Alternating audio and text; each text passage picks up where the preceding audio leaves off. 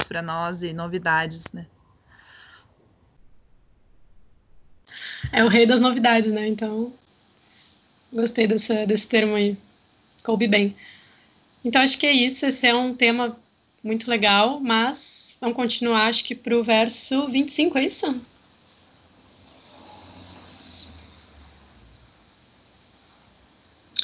Posso ler? Aham.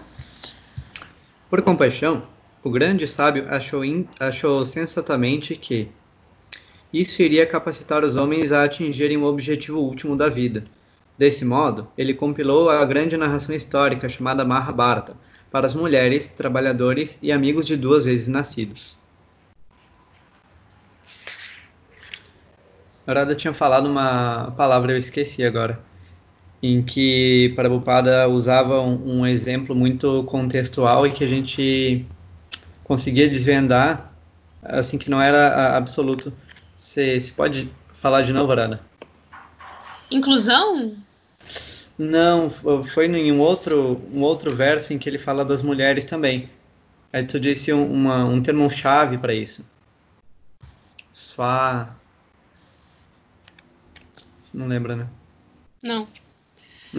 tá Aquele termo sânscrito que a gente trabalha, que a gente viu no primeiro encontro, caiu até no quiz, que eu também não lembro. Estrada? Não, não é estrada. Não, ah, não, é, não, é um sá, outro. Sá. Mas tu nem lembra que tu tava nesse encontro, eu acho que a gente falou disso. Eu não, eu não tô lembrando agora. Uh, Andressa. Samambaia, Samambaia, tá. Samambaia. O último encontro. O último encontro. Isso. Desculpa. Eu tava buscando lá nos primeiros encontros. Ah, não, não, não. Foi o tá. encontro anterior. É, então, esse é um verso do que a gente estava falando até no, no quiz. Esse é um verso de inclusão. Então, está incluindo aqui, ele compilou a grande narração histórica chamada Mahabharata para as mulheres trabalhadoras. E também tem uma outra, uma outra explicação que eu já vi disso aqui também, que seria a questão do estilo de vida que cada um levava. Tá? Porque a questão de ter tempo. Uma pessoa para estudar todos os Vedas e depois de estudar todos os Vedas ainda compreender Vedanta e atingir a meta da vida, muitas vezes não podia ter o estilo de vida que algumas pessoas aqui tinham.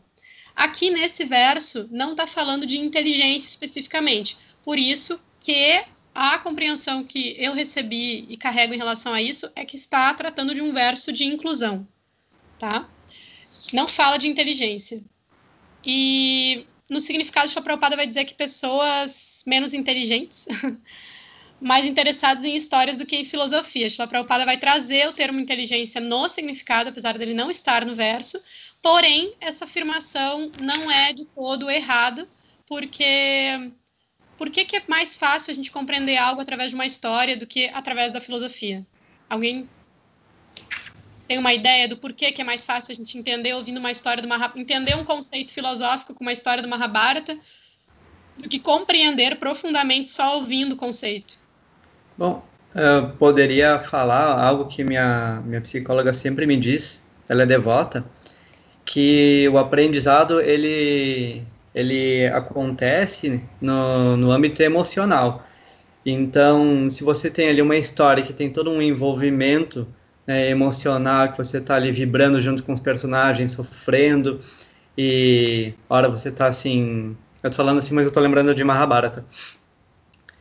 E você está assim, feliz, e no momento propício aparece Krishna, te dá ali uma mensagem então você você sente aquilo e você absorve que, que não, não é aquela coisa que passa só pelo, pelo, só pelo intelectual. Ou então, né, como o professor Hermógenes também em uma das, das lives, das lives uma dos vídeos dele, né, em uma propaganda, ele, ele dizia que quando a gente quando a gente está falando assim de forma leve, que causa assim um riso nas pessoas, que também não está passando só pela, pelo crivo da razão, as pessoas elas conseguem aprender aprender mais fácil as coisas, conseguem reter mais. Então, juntando isso, né? Eu acredito que o emocional ele tem uma, uma grande assim uma grande força de, de fazer com que a gente retenha esse conhecimento de, e também realize esse conhecimento.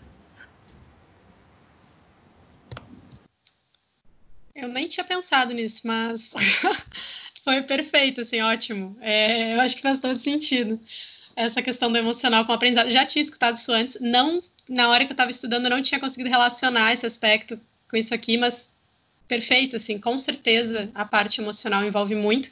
E o outro aspecto, que é complementar, é, é porque a gente vê na prática como agir também. Além desse aspecto emocional que o Guiri trouxe, que é muito importante, tem a questão de que, bom, você tem um conceito filosófico, mas a vida ela é muito dinâmica e ela vai apresentar situações para a gente que não são preto no branco, são situações muito complexas, tanto que a gente tem dificuldade às vezes de aplicar um conceito espiritual numa prática, na vida com situações assim totalmente absurdas, malucas, com uma, uma pessoa aqui, outra ali, um, contraponto, um dilema, eu, eu, se eu agir bem aqui, eu vou agir errado ali, enfim, como que eu deveria agir, o que, que é superior, o que, que é inferior na minha atitude, qual, qual é o, o dharma assim da ação. E, e nas histórias a gente encontra isso de forma mais clara. Então, esses personagens do Mahabharata, assim, eles não são só pessoas, ah, os associados de Krishna, super distantes, dos quais eu não consigo fazer nenhuma relação com a minha vida presente. Eu não acho muito saudável esse tipo de leitura, assim. A gente tem que trazer um pouquinho para nossa. mais pertinho da gente, assim. Então, eu estou vendo aquelas situações, aquelas pessoas estão passando por dilemas super complexos. Olha, a Krishna colocou umas situações cabulosas, assim, tanto no Ramayana quanto no Mahabharata e é para a gente ver como esses conceitos filosóficos podem é, ser executados na prática. Aquelas pessoas ali elas estão para ensinar para a gente como que se executa algo que é abstrato para trazer para esse mundo, para ação, para o relacionamento, principalmente, que é o grande é uma grande dificuldade assim no mundo material, tanto que Bhakti é uma ciência de relacionamentos, né? Então nessas histórias a gente vê relacionamentos acontecendo. E aí a gente vê como que, como que a gente pode sanar esse problema das relações, né? E a, e a primordial que é com Krishna. Então, esses dois aspectos aí, o emocional e, e saber como agir, simplesmente. Um, compartilhar com vocês aqui, tava falando com o Giovanni, ah, vamos falar, vamos falar, que a gente tá, eu por influência do Giovanni, né, agora eu cheguei depois, mas ele tá maratonando Mahabharata, como se fosse Netflix. e aí é muito engraçado, porque eu conhecia alguns passatempos, assim, isolados, né? Mas aí, quando tu começa a acompanhar de fato, assim, até conversei com a Arada Shakti durante, durante a semana sobre isso, uh, tu começa a se relacionar com Yudhishthira, com Draupadi, como se fossem pessoas aqui que morassem no teu prédio, sabe?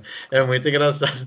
Tu começa, mas como que o Destira fez isso? Não sei o que, sabe? E tu começa a carregar aquilo ali, porque são histórias tão realmente carregadas de tanto significado, de tanta, não só uma moral e não só uma pregação, mas de ética, efetivamente, sabe? E é uma ética que às vezes ela é tão material, às vezes tão transcendental, sabe? É tão profundo, e tá sendo muito legal, assim. Só que a gente não sabe quando é que a gente vai terminar, né? Porque o negócio é, eterno. Mas para mim funciona muito, assim, me pegou demais essa questão da, da história, assim, Mahabharata caiu em cheio para mim, assim, a parte mais filosófica já é um pouco mais dura, assim, sabe? Mais difícil, então... É, o que eu percebo, assim, a gente conversa muito sobre isso.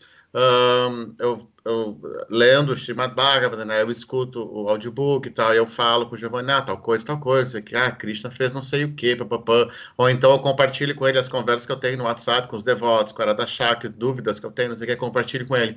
Aí eu percebo assim, que para mim isso funciona uh, no nível de compreensão espiritual muito mais do que a história narrada pelo Mahabharata. Mas eu vejo que no Giovanni, o impacto que o Mahabharata tem é de uma compreensão efetiva, assim, sabe? É muito louco, porque é outra é a mesma plataforma, mas outra dinâmica, sabe? É isso que é muito curioso, assim. É isso, obrigado. Perfeito, legal é a gente fazer um, um, um, casamento dessas duas compreensões, né? Casar a história, a filosofia, usar as duas para a gente compreender. Eu sou meio tipo Giovanni, assim, história para mim é néctar, assim, total. Super entendo através das histórias. E, e, realmente a gente se envolve, né? O legal quando tem pessoas, não são só conceitos filosóficos, porque o intelectual não consegue acessar tantas coisas assim. É, a gente consegue ter esses questionamentos. O Vitor mandou uma mensagem indignado sobre o Destira e a gente ficou lá falando dele, assim. E é muito legal, porque a gente se ocupa, a gente vai chegar onde? Vai chegar em Krishna, no fim das contas, né? Se a gente souber como abordar, a gente vai chegar em Krishna. Então, quem quiser fazer mais algum comentário sobre isso, ou a gente pode passar para o 26 daí. Tem uma questão aqui do verso, do significado, que ele vai tratar sobre Garbhadana Samskara, sobre essa questão dos, dos rituais purificatórios e tal, que a gente acabou não passando por cima. É, vocês já conversaram sobre isso em algum momento? Em alguma acho, aula? Acho que a Ecanista e o Gauranga podiam falar um pouquinho sobre isso, porque. Não, é porque é um tema que eles ela adora São os tema. mais próximos do Garbodana Sanskara. É, então, porque eu conheço, eles adoram esse tema. Não, eu acho que eu adoro esse tópico. Se bobear, eu tô sempre falando disso, né? Mas eu acho que eu já tinha até falado alguma coisa sobre isso em algum outro encontro. Mas enfim, falando bem resumidamente, uh, o Garbodana Samskara, assim, a purificação da existência da pessoa começa antes mesmo dela existir. Por quê? Porque é a mãe e o pai que purificam, se purificam para poder receber a alma, né, no seu corpo, que adentra os, os fluidos e, e permanece dentro da mãe por nove meses. Então, na verdade, os rituais purificatórios eles acontecem antes mesmo da alma chegar, né? Porque se os pais escolherem, assim, fazer essa purificação para poder receber o filho. Então, o Garbodana Samskara é, uma, é um samskara de purificação que pai e mãe fazem uh, antes de ter o filho e depois que, que já houve a concepção, daí principalmente a mãe, né, por meio da, da alimentação, tudo mantém, né, enfim, é, é, é para sempre, né, antes, durante e depois do filho, mas, enfim, é, tem todo essa, esse ritual que pode ser feito antes uh, para poder receber uma alma boa e e enfim, assim, os devotos resumem algumas coisas, assim, tipo como cantar o maior número de voltas de japa, para o Pada fala, né, em torno de assim, 50 voltas de japa, no mínimo, antes de, de fazer a. antes da concepção do filho. Uh, mas isso é uma coisa assim, que é o mínimo, né? O mínimo que os devotos podem fazer. Se não tiverem condições, enfim, sei lá, de fazer todo o processo. Mas se quiserem fazer tudo, tem muita coisa, muita coisa. Tem orações, tem alimentação, tem o horário, tem a lua, tem o nakshatra, tem a posição, tem a que envolve a respiração, né, para definir se, é, se vai querer menino ou menina, por exemplo, né, pode fazer coisas para definir, tentar definir o, o sexo da criança, é, orações que são cantadas no momento do, do ato, uh, roupas que são usadas, lençóis com flores, enfim, tem muita coisa, muita coisa que pode se fazer para poder deixar tudo mais auspicioso para receber uma alma que venha contribuir para o mundo, né? Tenho, eu tenho um livro que é o Guia Completo do Garbodana Samskara, que ele fala sobre tudo isso. Ele fala votos do esposo, da esposa, antes da concepção, um, depois da concepção, coisas que, que são saudáveis ou não para serem feitas durante a gestação. Então, assim, é bem extenso. Tem bastante coisa. Mas eu estou fazendo um material de resumo junto com uma outra devota para poder servir assim as, as, os casais que, que querem ter filhos. E aí, quando estiver pronto, eu compartilho com vocês. Adoro esse tópico. Perfeito, por isso que eu te chamei para falar, sabe? É... Então é isso, gente. Vamos esperar o material da, da Ecanista. Eu não consegui ler o livro, eu tirei cópia do livro dela, nem consegui começar a ler ainda. É, quem quiser ler o próximo verso, 26.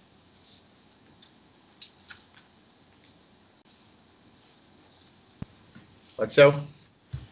Esse? Uhum.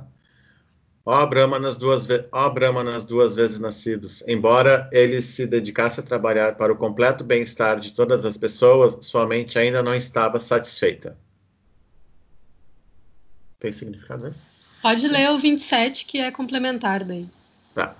Verso 27. Assim, o sábio, estando com o coração insatisfeito, começou de imediato a refletir, porque conhecia a essência da religião e disse para si mesmo: Sigo? Não. Uh...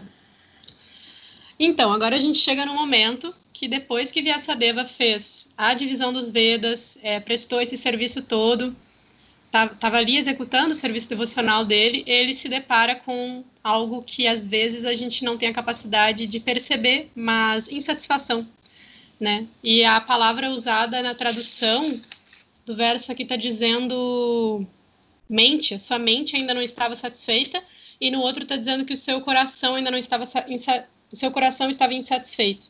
Mas no sânscrito do verso anterior é coração. Então, enfim, eu até estava falando com o Bramar sobre isso, questão de mente e coração ser a mesma coisa e tudo mais, mas o coração dele não estava satisfeito. Na execução do serviço devocional, Shila Prabhupada vai colocar no significado assim. Ah, esse significado vou ler inteiro aqui. O sábio começou a buscar a causa de não estar com o coração satisfeito. A perfeição nunca é alcançado até que se esteja com o coração satisfeito. Essa satisfação do coração tem que ser procurada além da matéria. E olha só a minúcia da atenção que Vyasadeva teve para perceber o estado que ele estava internamente. Em Kali Yuga, a gente às vezes não consegue parar para perceber como é que está a qualidade do nosso serviço devocional. Se a gente realmente fez o que Krishna queria fazer. Ah, como é que eu sei que Krishna está satisfeito comigo? É uma pergunta assim que pode ter uma resposta é, intelectualmente satisfatória, porém a real resposta é, é tá dentro de você. Eu sei que é meio clichê isso, mas é a realidade assim. a resposta está dentro, tá dentro Está dentro de você mesmo, a questão da sua felicidade, da sua satisfação, como que você está se sentindo em relação àquilo. A gente, a gente vai afinando, às vezes a gente tenta ser muito bruto assim na consciência de Krishna em relação a esses aspectos mais sutis, mas a gente vai afinando a nossa percepção e vai vendo, Krishna está satisfeito ou não? Como é que eu sei? Pelo meu coração, pelo estado que a minha mente está, pelo estado que o meu coração está. É muito importante que uma pessoa que queira é, desenvolver uma determinada sabedoria, uma prática espiritual, que ela tenha essa intuição, esse discernimento, essa clareza. Isso faz parte do nosso avanço. E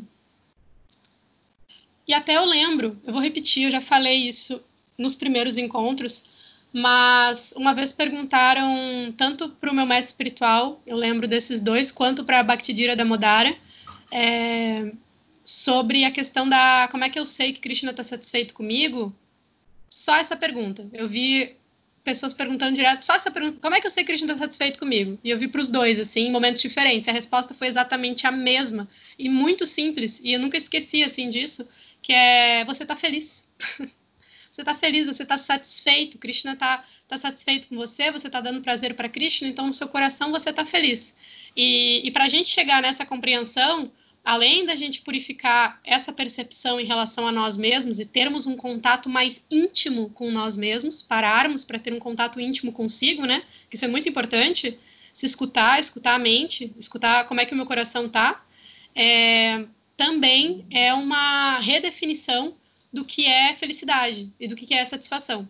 A gente tem que ter uma compreensão sobre esses conceitos, né? O que, que é essa santocha, o que, que é essa satisfação dentro de mim. É, aprimorar um pouco, afinar um pouco a, a ideia de satisfação e de felicidade, que nesse mundo a gente recebe uma ideia muito falsa e a gente recebe uma enxurrada dessa ideia. Gente, a gente sai na rua, tem o outdoor dizendo para a gente o que é felicidade, a televisão, o jornal, as roupas, as vitrines, as, é tudo, é uma enxurrada de ideia de felicidade. Que não é exatamente. A faculdade vai dizer uma coisa para a gente, a escola, os professores vão ensinar para a gente uma ideia de felicidade. E às vezes não é exatamente isso. E às vezes uma pessoa passa a vida inteira dela buscando um, um status aceitável socialmente para dizer que é feliz e nunca foi feliz. Então, eu já questionei muito isso porque muitas vezes eu me vi, agora é, declarações pessoais aqui, né? Mas vamos lá. É, eu me vi não enquadrada no padrão e percebi, bom, se eu entrar no padrão, eu vou ficar mais feliz e vou satisfazer melhor a Krishna ou não, né? Falando de uma forma bem geral. Então, se não estar no padrão está satisfazendo melhor a Krishna porque eu estou mais de acordo com o que é real para mim, com o meu karma, com etc, com tudo, então tá tudo certo. Então melhor assim, sabe? Então a gente tem que ter uma clareza muito grande em relação a isso para entender o nosso processo, entender o nosso, os nossos movimentos na nossa vida. E Vyasadeva, que é uma personalidade, uma encarnação de Krishna, pode trazer tudo isso para a gente. Não precisa ler de forma distante, assim, ah, Vyasadeva estava insatisfeito. Nossa, uma historinha védica lá super distante de mim traz isso para próximo de si, porque o efeito vai ser maior. Então, era é esse a, o comentário que eu queria fazer em relação a isso. E também que quando a gente executa serviço devocional sem focar em Krishna, o resultado é esse, porque a atenção em Krishna vai fazer com que Krishna inspire a gente sobre o que, que a gente tem que fazer. Então tem essa questão da execução do serviço devocional também. Então é isso. Uh, tem uma pergunta com que a Arada disse, Arada e devotos, uh, ah, para mim, né, que sou um neofitão, ainda na consciência de Krishna. Como é que eu vou saber que eu estou satisfeito porque Krishna está satisfeito ou que eu estou satisfeito porque é só o modo da paixão agindo e hora eu vou estar satisfeito, hora eu vou estar insatisfeito. Como é que eu refino isso, então? Eu vou dar uma resposta bem simplória, mas eu vou tentar pensar um pouquinho melhor sobre isso depois e falar contigo sobre isso. Mas uma outra recomendação védica, já vou passar para programação, é uma outra recomendação védica que se tem é que a gente não só espere a satisfação de Krishna, mas perceba a satisfação dos devotos em relação ao nosso serviço. Então, a gente precisa ter amigos espirituais e consultar essas pessoas sobre isso, amigos que estejam na mesma no, no, mesmo nível assim de processo que a gente e que a gente possa revelar nossa mente e falar sobre, e falar e, e também receber o feedback dos devotos assim, a alegria dos devotos. Gente, é muito interessante isso. Uma pessoa que está executando serviço devocional e ela vai indagando que nem a Icanista fez para vocês, né? Ela foi lá indagar como é que vocês estavam achando do grupo de estudos, por exemplo. Ela vai conseguindo saber como é que os devotos estão se sentindo em relação àquele serviço e vai poder ir melhorando em relação àquilo. Isso é uma ótima forma da gente perceber se Krishna está satisfeito ou não, também. Então, vou te dar essa resposta mais superficial agora, mas em outro momento a gente pode falar melhor sobre. Tá bem, obrigado.